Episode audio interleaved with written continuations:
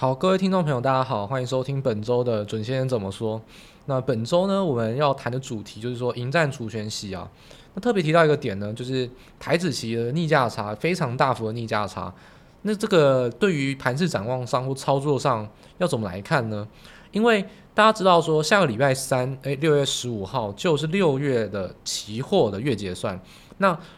马上七月就要转到净月了。那七月的结算刚好又比较晚一点，是七月二十号，所以在接下来大概就是有差不多是呃二十五个交易日的时间，就是五个礼拜，因为七月比较这个月月结算比较慢一点，这二十五个交易日呢都会笼罩在除权期旺季之中，然后大家又也知道一件大家都就是很知道的事情，去年获利创新高嘛，今年的配息也会相对的非常多，所以今年配息。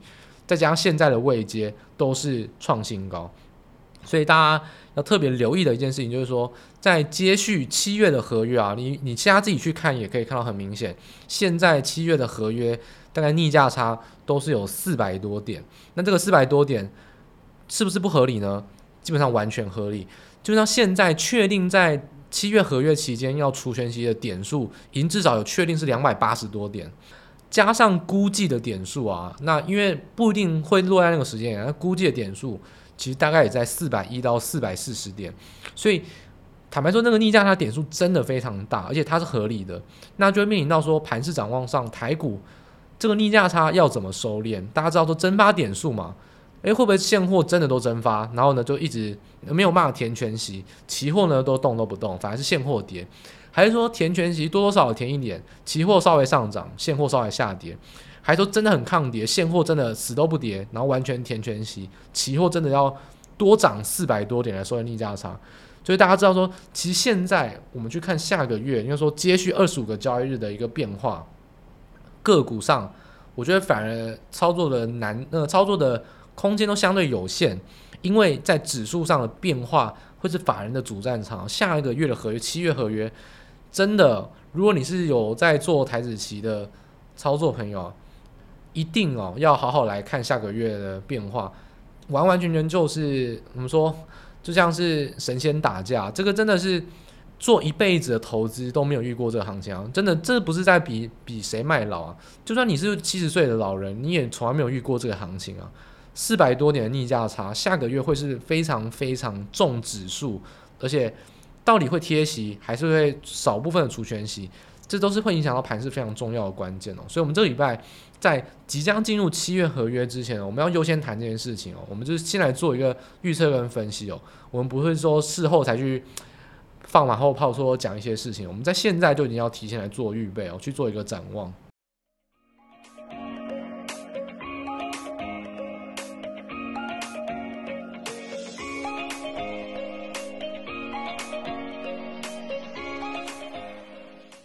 好，那首先呢，在提到台股之前哦，还是要先来提国际盘势，因为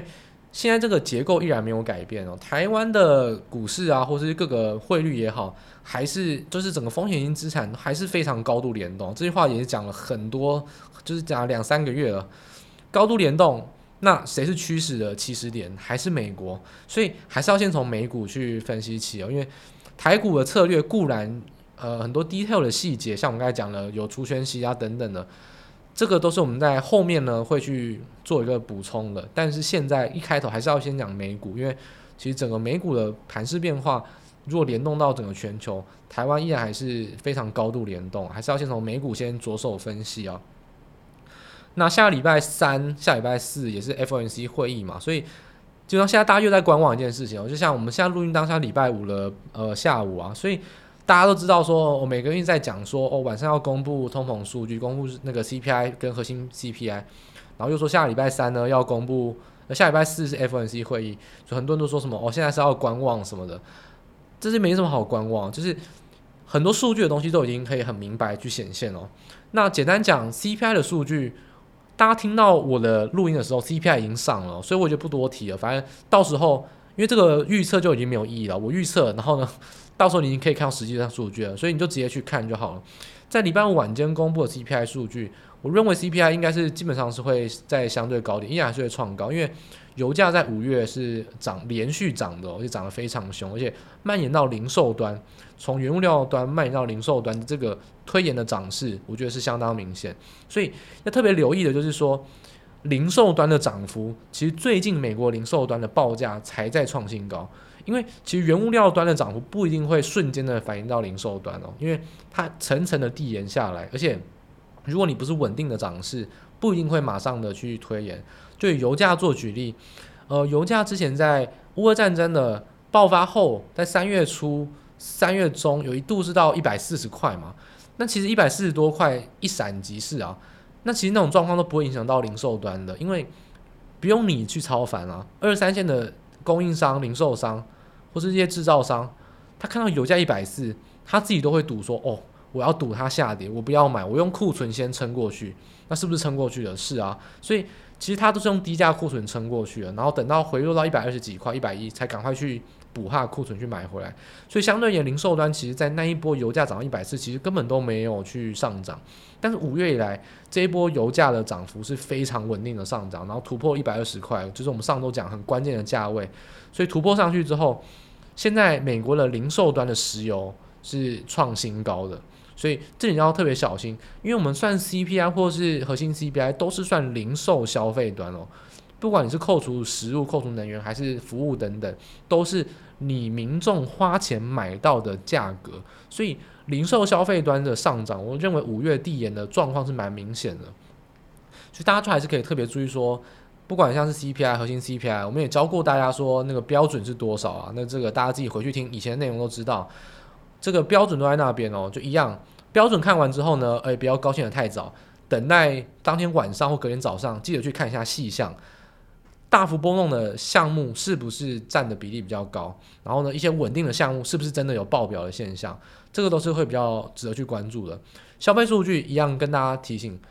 单一的数字不用过于的急躁。看看细项之后，再好好去沉着的做决定。消费数据呢，我认为是不会太好看。那细项更重要，因为如果细项有一些大幅波动项目，有可能高估，有可能低估，有可能比原先预期高或低都有可能。但是如果是大幅的波动的项目影响，就像我们四月所说的，就是。这个影响性都不是很实质，因为大幅波动的项目对民众的实质感受不高啊，所以消费的项目呢，大家就等待礼拜五的数据公布啊。那大家听到这集 podcast 上架的时候，已经公布数据啊，所以大家都在自己那时候可以去更新最新的变化。那我这边先来做一个预期的，就是说下礼拜三、下礼拜四 FOMC 会议，到底我们应该关注什么？市场上还是我觉得。我不知道诶、呃，市场上为什么一直在谈升息啊？就是如果你是真的比较本职本格经济学比较扎实这种路线出来的人，应该都很能理解到，其实升息对压抑通膨没有直接的帮助啊。因为这一波的通膨扩张资产负债表所造成就是印钞票啊，所以其实这一次的 FOMC 会议，我觉得升息两码，我觉得。也没有不对，那我觉得就算升息一码、两码、三码，我觉得对我来说差别都不大，因为通膨不会因为你升息多少码而改变太多。我认为缩表还是比较值得去关注的。第一个，六月开始缩表了，然后我们上次有提到一个数据嘛，不知道大家还有没有记忆犹新，就是 ONRP，就是所谓的 Overnight Reverse Repurchase，就是隔夜复买回啊，隔夜复买回。这个礼拜还在创新高，我们有些内容讲过，隔夜复买回其实就是多余资金的一个征兆嘛。因为你要想哦，你隔夜复买回，你跟 Fed 去做这个交易，你每天日复一日的隔夜、隔夜、隔夜这样做，你赚到的利率低到就是零钱丢在地上我都不想捡的那种很低的报酬率。那这就反映到一件事情哦，有两兆资金的人每天每天日复一日的在做隔夜复买回，死都不买股票跟债券。股票跟债券今年已经修正了这么多，还有两兆资金的都死都不买，那你就知道这个钱就是再怎么样都不会回去啊。所以就你也不要再幻想说什么哦，这些钱呢，诶，你缩表缩慢一点呢，他要去买股票或买债券，不会，他就打死都不愿意回去啊。所以我反而认为说，其实费德应该真的，我觉得很认真的要考虑一个点呢，ONRP 已经到两兆，而且还在创新高。缩表缩快一点，我觉得第一个好处是缩表缩快一点，有办法去有实质的去压抑通膨的一个效应，不管是警示的作用，不管是实质上呃货币的供给量的减少都一样。再就是说，ONRP 两兆在那边，你缩表真的对股市跟债市影响性，我觉得不会太大，因为那些钱再怎么样都不会回去，所以我觉得你可以加快缩表速度，这个是可以有效改善通膨，而且压抑风险性资产，我觉得幅度已经不会太大，因为很明显经过这一波修正之后，有两兆的资金也不会去碰股票跟债券，你就算要缩表。有很多钱也不会从卖股票或卖债券出来，因为很多钱本来就等着要等你等你收回了，所以这种情况下，隔夜复买回两兆，我觉得坦白讲，我不知道 Fed 在等什么。大家可能会觉得说你是谁啊？你怎么好你好意思批评 Fed？但事实上我们也很常讲过说不要相信 Fed 嘛，因为 Fed 从去年到现在已经错了十五个月、十六个月了，那也没什么好不好意思批评他们的，他们就是错嘛，他们就是爱说谎，所以。我倒觉得 Fed 错归错啊，真的好好思考一下。拜登都已经说，诶，通膨问题全权交给 Fed 处理，那 Fed 能做的事情就是加快缩表。我觉得，呃，我觉得大家可以期待说，下礼拜四会不会有加快缩表？如果出现加快缩表的谈话，或者是说考虑，那都好。如果有提到加快缩表的话，我认为对于整个风险资产会是一个长多。长多了一个短空啊，就是说，因为以很多市场投资人还是这样讲，有点有点就是傲慢了，就有点白目，就是看到加快缩表就会很恐慌，好会有一些急杀。但事实上，已经很多钱根本就已经不在股市里面等着要缩表，所以加快缩表其实不会影响到股市跟债市太多的，它是一个长多的，而且它还有有效的帮助压抑通膨嘛。所以我觉得加快缩表反而会是一个短空长多啊，这是一个好事情哦。那不知道会不会发生呢？如果 Fed 还是没有发生的话，反过来就是短多长空。你一直觉得说啊，通膨是不是见顶了？所以呢，Fed 不加快升息，然后呢也不加快缩表。但事实上，通膨就是没有解决哦。你这个只是鸵鸟心态，把事情往后延。如果你再不赶快加快缩表，那两兆的钱每天在那边就是一滩死水，每天在那边做隔夜复买回。其实真的过多的资金对现在行情是非常不健康，因为筑底都没办法好好筑底，波动幅度太大了，都没办法好好筑底。你看到急拉上去又出现急跌，我们现在一直说出现这种窒息量，然后缓跌缓涨会是一个筑底比较好的现象，但就是因为 Fed 的错误的政策造成资金太多，所以市场上的筹码供应量不够资金来买，所以一涨就涨很多，一跌也跌很多。你看到现在美股现象就是这样子。在礼拜四的时候跌破所有均线，就是涨，就是涨资金过剩，它头上就写资金过剩这四个字啊，所以我觉得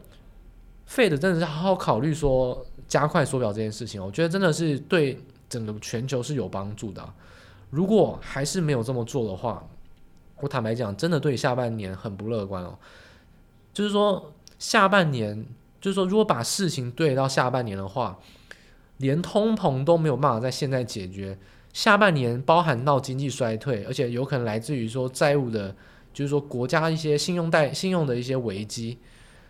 到时候层层的利空堆叠出来，行情就不会像是一月到四月走修正哦，会走一个利空出来就走崩跌，然后呢会很难抓到这个行情哦。你要做空，诶，会一夕致富，但是很难做。你要做多，你一夜之间你真的会。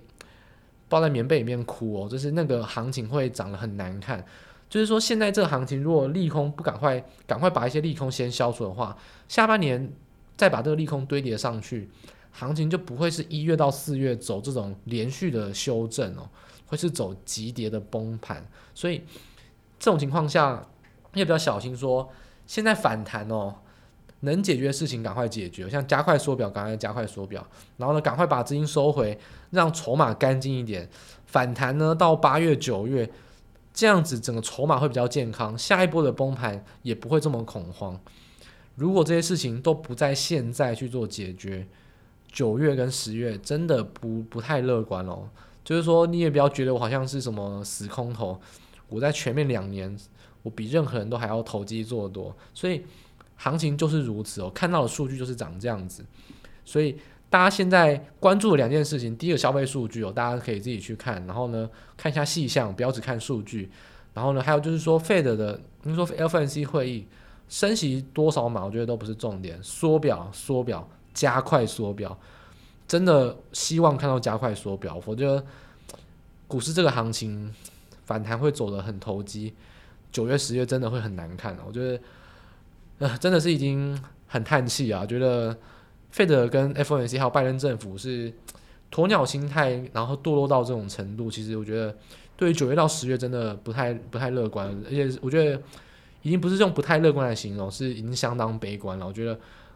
能解决的事情真的要赶快解决哦。我觉得加快缩表，希望能看到，真的能希望能看到，这是在大家最关注的两个消息上，这我提提点给大家的几个地方。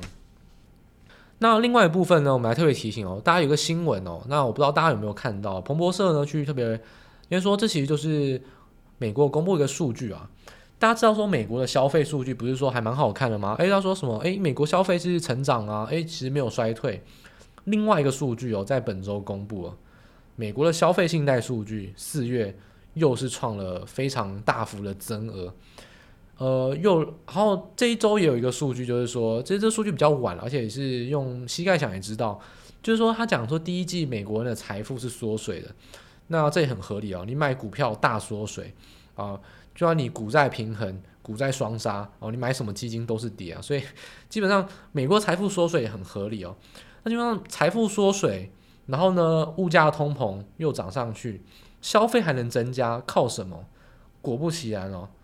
靠信贷，也就是说再贷款哦。那这一点要特别小心一个点哦。美国消费还能维持在一定水平，是耶伦啊、拜登啊还在那边嘴硬说经济不会衰退，一个很重要的数据。但是如果这个推动消费维持在那边不衰退的一个动能、资金动能，竟然是信贷的增加，就是说很多民众是靠信用贷款，而且是循环信用贷款来去过日子的话。那这就有点危险，因为大家知道，从今年一月以来，股市涨这样是法人卖的，法人不管是疯狂的卖超去杠杆，然后呢，甚至是做空，不管怎么样，去杠杆、去杠杆、去杠杆、去杠杆，意思就是跟信贷是反方向的。所以你有没有发现一件事情？法人正在去杠杆，消费者为了过日子，然后可能他脑袋里面也没有意识到行情有点危机，正在。杠杆，而且是放大杠杆，正在做信用贷款的动作。那大家可以去看我们报告中提供提供给大家的那个图表。在今年以来啊，信贷从二月、三月、四月都是在史无前例的增额幅度。那为什么特别讲呢？大家知道说疫情以来哦，美国政府发很多钱，股票也涨很多，所以其实疫情以来，美国的信贷从二零二零年到现在。信贷的增额一直都没有创新高哦，所以你不要觉得说什么啊，创新高不是很正常吗？反正现在什么事情都创新高吗？没有哦，从二零二零年的 Q 三、Q 四到去年一整年，信贷的增额都是缓缓上涨，没有创跟你说跟二零一七年比、二零一八年比都没有很明显的增加，每个月的增额都很稳定，但是今年的二月、三月、四月都是非常爆表的涨幅。那大家对应到二月、三月、四月，乌俄战争开始，通膨烙印在人心，零售价格开始涨，股股票、债券都开始跌。那你觉得这是不是就是对应到钱不够，从信用贷款来补？所以当法人在去杠杆，可是民众正在扩大杠杆，然后应付不管是房租啊，或者是说食物等等的日常开销，因为这一点有点耐人寻味。第一点是。这样看起来，这个消费数据有点虚。再就是说，那如果信信贷增加的话，那 Q 三发生危机更难看了。就是这个危机越来越怎么讲，错综复杂，脑袋的利空越来越多。因为现在的消费，美国的消费竟然是用信贷来推的话，只能说很勇敢了。我觉得就最好不要发生太大的利空。这一发生，大家知道扩大杠杆意思就是说，如果事情没事，那就真的没事，然后顺利的经济成长。那一有事，爆掉的炸弹就会爆了很大，因为你是杠杆扩大嘛，所以你的民众都是在处于一个非常扩大杠杆比较危机的这种状态的话，我觉得要比较小心哦。这这个数据，我觉得大家也不是说，应该说短线上也不用说过度急躁，或者说它对行情有什么太大影响。但是我觉得这个数据是相当有趣啊，这是最新公布的，从美国的财富缩水，然后呢，刚好对应到股债双杀的时候，竟然美国人的信贷开始大幅的增加，好像完完全全就是一个一个 match 哦，就是说钱就是从这边来补。等于说，美国消费竟然是从信贷来增加来补，而且很明显是循环消费的增加。因为像是 non-revolving 的一个 credit，像是呃学贷啊、车贷这种大额消费的定期还款，都算是呃非循环的一些贷款。所以循环贷款就是典型就是信用卡，就是日子过不下去嘛，我先借钱，我下个月再还。那这种就很容易堆泡沫，就是我先借钱，下个月再还，一直一直借一直在还，甚至有这种。呃，借新还旧的现象，那等到经济一爆掉，这个问题就很严重。所以，循环性信用贷款的增加，对应到消费的还能维持，再对应到股债双杀，我觉得美国的财务结构上，尤其是民众的财务结构，有一点在扩大杠杆，这点是要比较小心的。那也不是只有我，包括华尔街很多交易员也在看这件事情，还有像是大家有看过大麦克吗？Michael Barry 他在他的 Twitter。也是有指出这件事情哦，那就是说，呃，也不是说呃把自己归归归类在比较高等的人士啊，就是说我们这些人看到这些数据都觉得很有趣，哦，都会提点出来。我觉得在这边分享给大家，因为你基本上你看台湾新闻没有在讲这个啊，我觉得，但是我认为这个是相当重要而且相当有趣的一个数据哦，大家可以好好醒思一下，然后去看一下我们文字报告上那个图表，你去推演一下，用逻辑想一下，如果消费竟然是靠信用贷款来推。是不是有一点点在倒数定时炸弹的感觉啊？那不管不管像是 Michael Berry 还是大空头，那我只算是波段的看空者，或是比较悲观的一个人。那还有像是华尔街也有很多持中立立场的人也在看待这件事情。我觉得这个是大家要特别特别可以留意的一个数据啊。那他每个月会公布嘛？我们可以看看说六月初公布五月的信贷会不会增加？这都是很值得去关注的。这个。因为七月初会去公布六呃五月的一个信贷数据，大家都可以持续去关注这个数字啊。因为我觉得现在看来这个数字相当的呃有有玄机啊，我觉得这个是有有一点危险的一个数据哦，大家可以特别留意。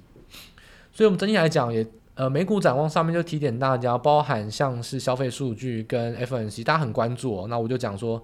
不也不用这么急躁，你真正该关注的事情是什么？都是跟你市场上看到的讲法不一样。我说的消费数据，你不用看数字，看细项，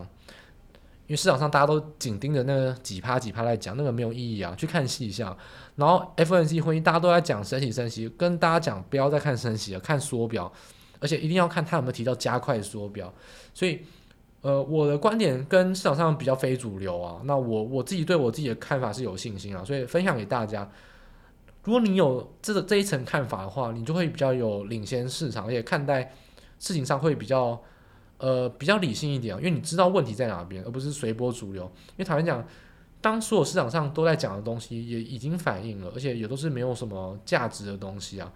你真的应该看到，就还是应该是要跟华尔街交易员跟我们这种比较同一挂去看一个比较前瞻。然后呢，比较少人在关注的数据，你越领先的去知道这个数据，越先去做准备跟一个趋势的研判，我觉得都会比较有利啊。所以加快缩表跟通膨的细项哦，这一点是比较非主流的一个观点，我觉得推荐给大家。那短线上的话，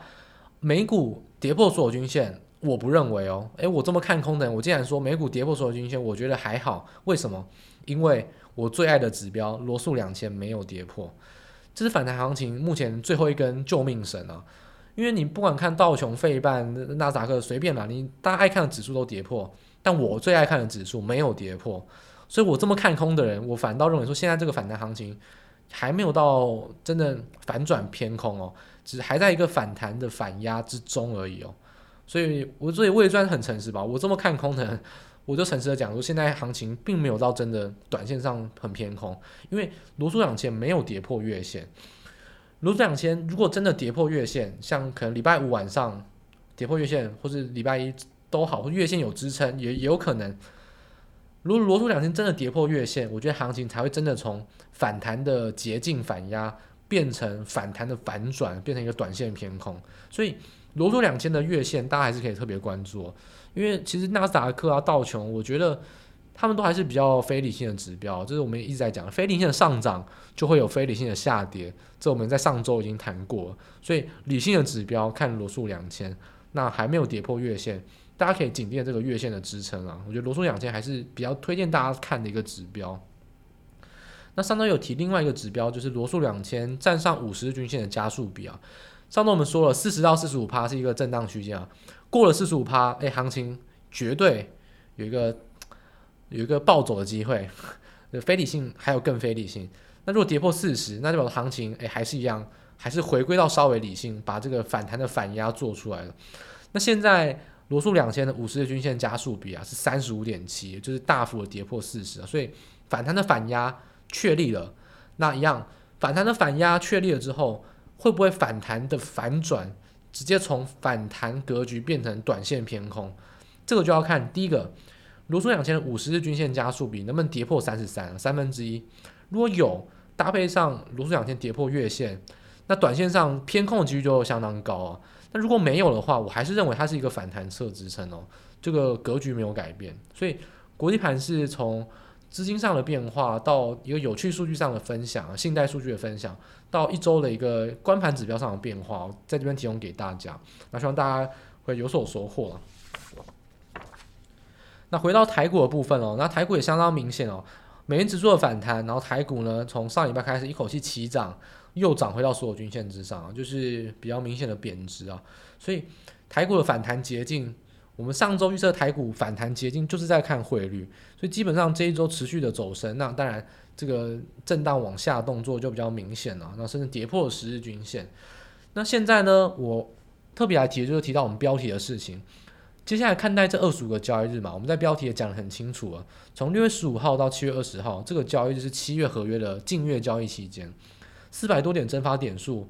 这个大幅的逆价差到底要怎么收敛这个逆价差？现股跟期货的变动是怎么样？我觉得这是一个很值得关注的议题哦。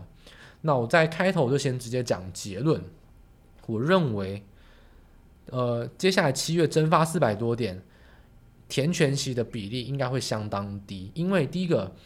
台股反弹这波反弹反弹太高了，有很有这这是非理性反弹的。那个幅度有点大，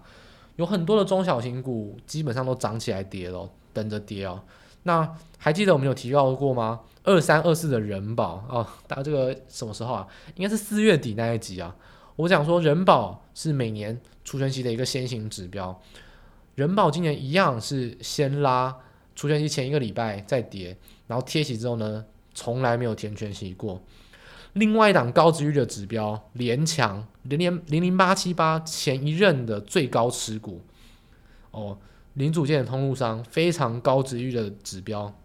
二三四七的联强在礼拜四除权息，大家自己打开来看，跟人保一模一样，就是一路的涨一路的涨，炒高值率炒到一个很夸张，除权息前一两礼拜开始跌，除息呢从来没有填息，而且还贴息，所以。今年的高殖利率的题材，我反而认为高殖利率的题材就应该在除权息前一个月就要炒作，但是七月六月十五到七月二十号已经是除权息了，所以我反倒认为说，进入到除权息旺季的这段期间，反而台股可能会有贴息，甚至说就算除权息啊，你填息可能都填个十趴十五趴，我觉得都很不错，就以整个台股的指数上来说啊，所以我觉得。以结论上就可以跟大家来提点，就是说，我认为除权息的一个看法，就会是四百点逆价差。我我认为，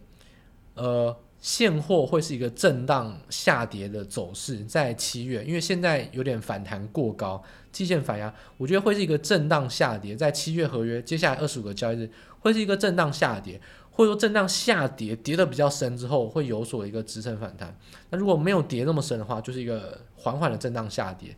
那个震荡下跌不是来自于说有利空，是来自于说没有办法蒸发点数就要蒸发四百点，而且真的涨得太高，我不认为填全息可以这么顺利啊。所以我觉得可能填个一百点就不错了。所以也就是说，大致上啊，这个当然国际盘是如果有国有大型利空，你就很难去捉摸。我是说，四百点的逆价差，现股大概要多跌三百点，然后期货大概会多涨一百点，或者说少跌一百点。就这四百点的逆价差，期货跟现货的分配比例应该是现货会分配到三百多点，会是就是比较除权息没有办法填息，就单纯真的蒸发点数应该会蒸发在现货蒸发三百多点，一百多点。会来自于填权息，那这个填权息就会反映到期货呢，会有一些逆价差的上涨收敛，所以大家可以去看我们报告中那张图哦。我、哦、这张图我真的，呃，也不算是精美的制作，但我自己用电脑画了一张，呃，除权息收敛的图啊，呃，我独创的，好不好？大家可以去欣赏一下，不是很漂亮，但是概念上会很有帮助，就是。对于逆价差收敛这回事，在今年这个史无前例四百多点的逆价差要怎么收敛？我认为会是期货小涨，现货跌三百多点，在这个六月到七月中这段期间，我觉得会是这样的一个走势哦。所以先在这边提点这个结论，然后大家会有一个观念。那这个结论很重要一个点是什么？就是说，既然高值预股面临到除权息，很有可能涨不动啊，因为。我们讲了嘛，你看人保跟联强高值预股已经炒很高了，那基本上投信都已经炒到天花板去。除权息前，搞不好你都要开始要担心，开始会有先贴息，然后除权息后也贴息这种现象。所以高值预股可能会是扮演七月比较明显的杀盘，也就是所谓的蒸发点数蒸发的一个所在地。那反大家反应要逆势去关注是，不用是高值利率股。反而它应该是第一个，它可能跟消费型的电子没有关，它还是成长的展望，而且呢，它也没有这种投信啊，或者说 ETF 的买盘去做追高，它就是躺在地板上很稳定的一个股票，筹码很安定，也没有这波反弹，也没有跟着大幅的非理性反弹，它就是合理的反弹在那边缓步波动。我反而认为，从四月中到应该说从五月中到六月。反弹反弹的很少，也没有破底的股票，会是非常非常值得关注的标的，因为它筹码很干净，而且它没有被炒作高值域题材的话，也不会面临到贴息的风险。就是你在下一个礼下个月操作，我觉得可以关注的，就是我要大胆的跟逆市场的主流，除权息行情我喊的非常多，是包含到我上礼拜都认为高值域行情是短线上做多的机会，但是一旦进入到除权息旺季。就不要再针对高值域的股票去做价差，因为高值域的股票认为会跟人保、联强涨得一模模一样样，就是除权息前一个礼拜或两礼拜开始去做崩跌，然后呢，除权息后持续的做贴息，然后躺平的动作。所以接下来这一个月，从六月中到七月中，选股上我会非常建议大家去选低值利率的股票。也不是说没有赚钱的股票，它有赚钱，但是它可能是来自于资本支出，像台积电，它为了要去投资，为了要去扩厂，它配息配的没有很多，反而它除权息的影响很少。这个低值利率的股票，呃，高成长、低值率、低配息的股票，我认为会是六月中到七月中非常值得去关注短线、短波段的一个标的哦。你就觉得说你疯了吧？全市场人都认为高值预股什么？有什么保护作用在，会会要去买，就是我用证据跟大家讲，你真的你自己亲眼去看人保跟联强的走势，你敢买高值预股，我真的佩服你啊！我觉得这个月期间，高成长低配息的股票没有听错，高成长低配息低殖利率的股票，我认前提是要高成长哦，我认为会是在这个月有相当好的表现，指标性就是台积电。啊，台积电在。七月的呃六月十六号，除权息也除完了，所以后面六月二十号啊到七月二十号这整个月，台积电也已经先除权息除完，它就属于这种高成长低呃高成长然后低配息，台积电为首的指标，包含到很多类似这种反弹没有反弹的很高，下跌也没有破底，筹码上相对于大盘很干净的一些成长类型的类股。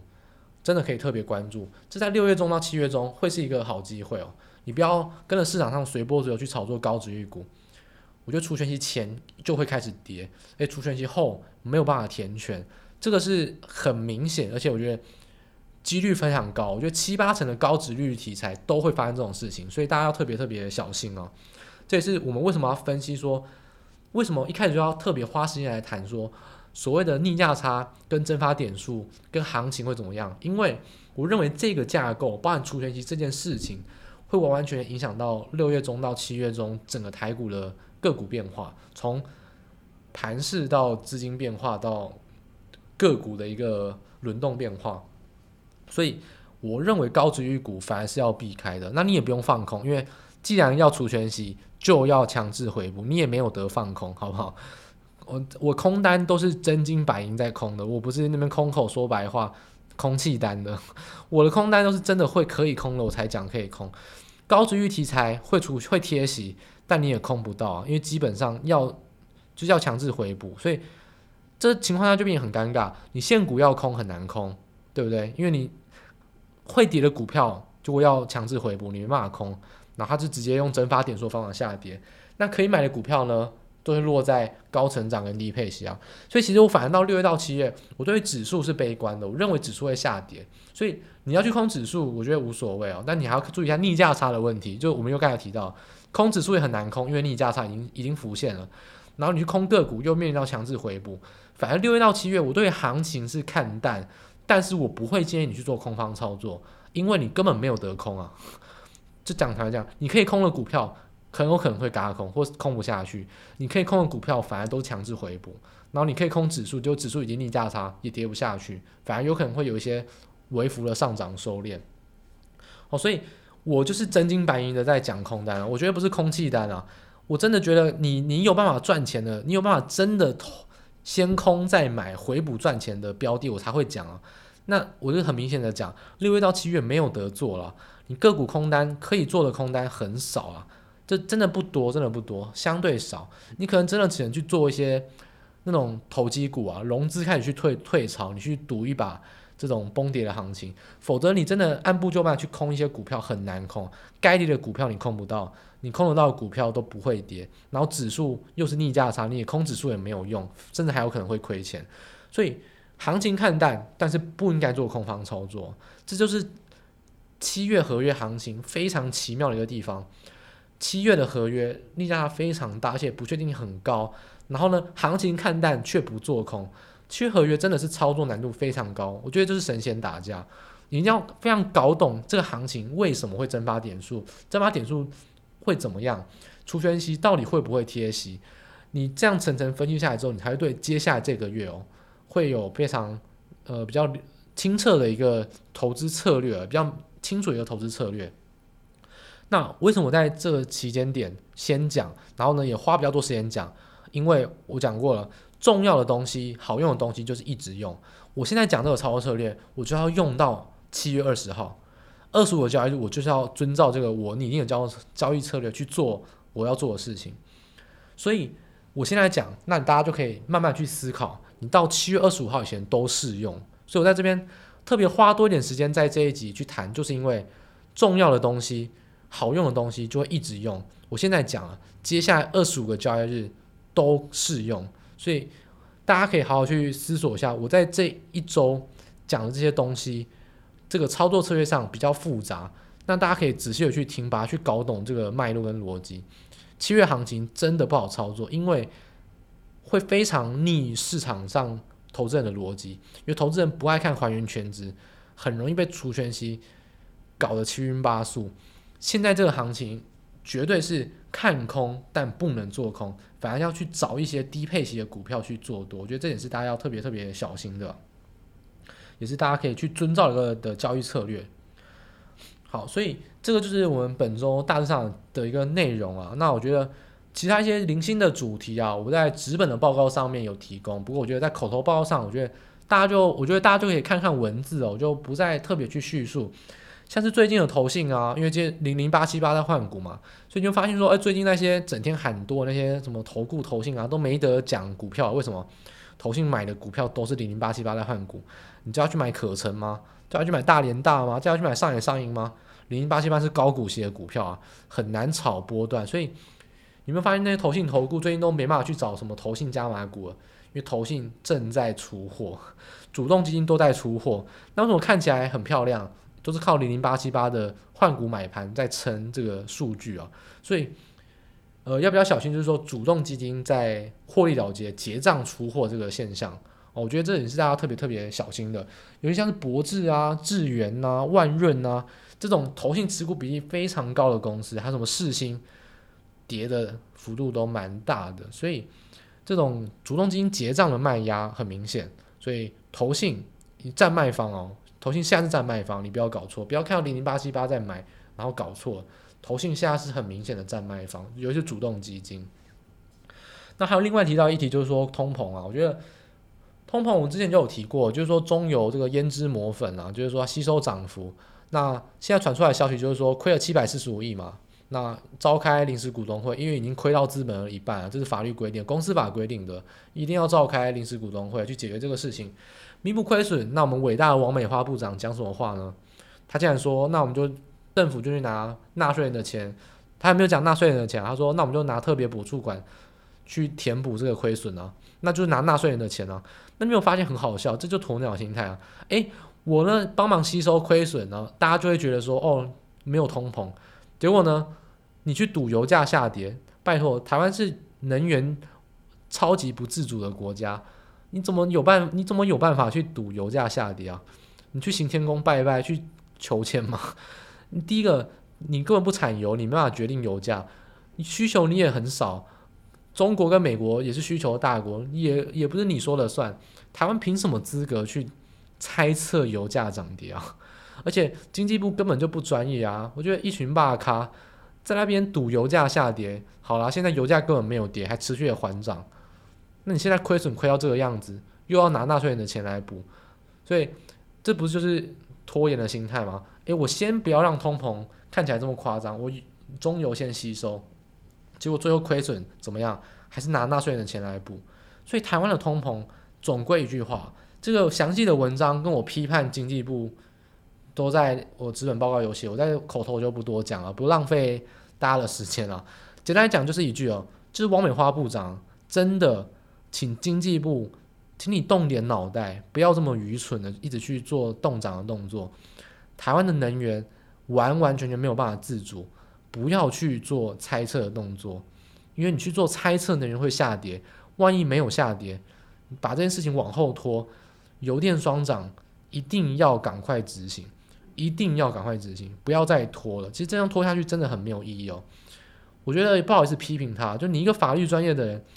产业政策拜托是靠我们台湾的电子产业、靠我们的金融产业自己在搞，跟你经济部一点关系都没有。然后你又做错误的政策去赌油价下跌，金融专业的人都在都在看你笑话，都在都觉得会有出大问题的。一个法律专业的人真的行行好，认点命。脑袋清醒一点，我真的觉得王美花部长跟经济部长，如果你有认识王美花部长的，呃，你可以把我这部 podcast 转载给他听。我真的希望他脑袋清醒一点。没有能力跟愚蠢不是问题，但是没有能力跟愚蠢，强硬要做傻事跟做错误的政策是大问题。台湾的政府认为目前表现，我认为是没有什么大问题，但是经济部这一块，这个。很愚蠢的政策，很错误的政策，真的会让台湾在 Q 三 Q 四有非常大的隐忧哦，真的会有非常非常大隐忧。把油电双涨该做的事情你不做，我觉得迟早要面对哦，不要鸵鸟心态拖到第三、第四季，那个时候所有利空一起出来会更难应付哦。这其实跟废的是一模一样的，可以发酵的利空，可以反应的利多，赶快先反应，你不要鸵鸟心态拖延到 Q 三 Q 四。你迟早都要油电双涨了，现在赶快涨一涨，拖延到那个时候，台湾会非常非常的陷入恐慌，所以我真的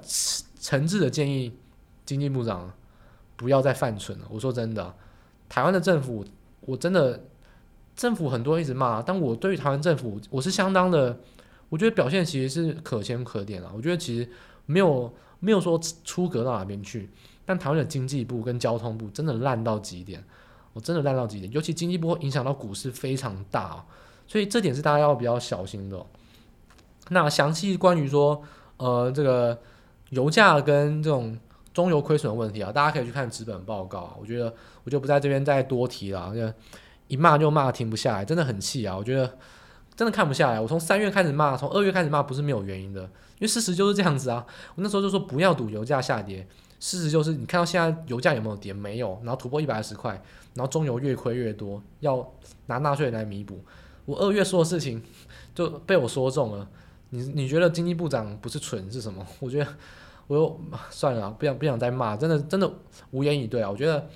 总归一句啊，官是他来当的，决策是他来决定的啊。如果他不做正确的决策，那也没什么好讲的。那八月九月就大空特空嘛，我就来当空军，没有没有什么好讲的。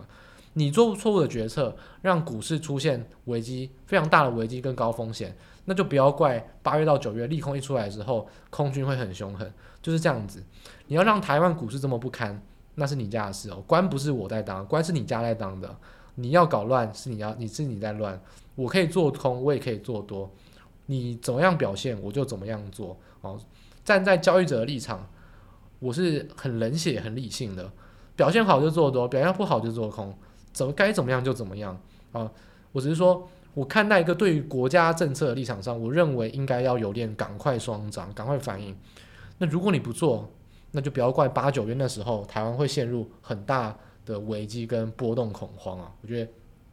丑话就在这边告一段落啊！我觉得在这边跟大家发发牢骚抱怨也不是一个 也不是一个办法，好不好？除非王美花部长真的有听到我的 podcast，所以诶，真的啊。就是我不是开玩笑，如果你真的认识王美花的，把我的 podcast 给他听哦，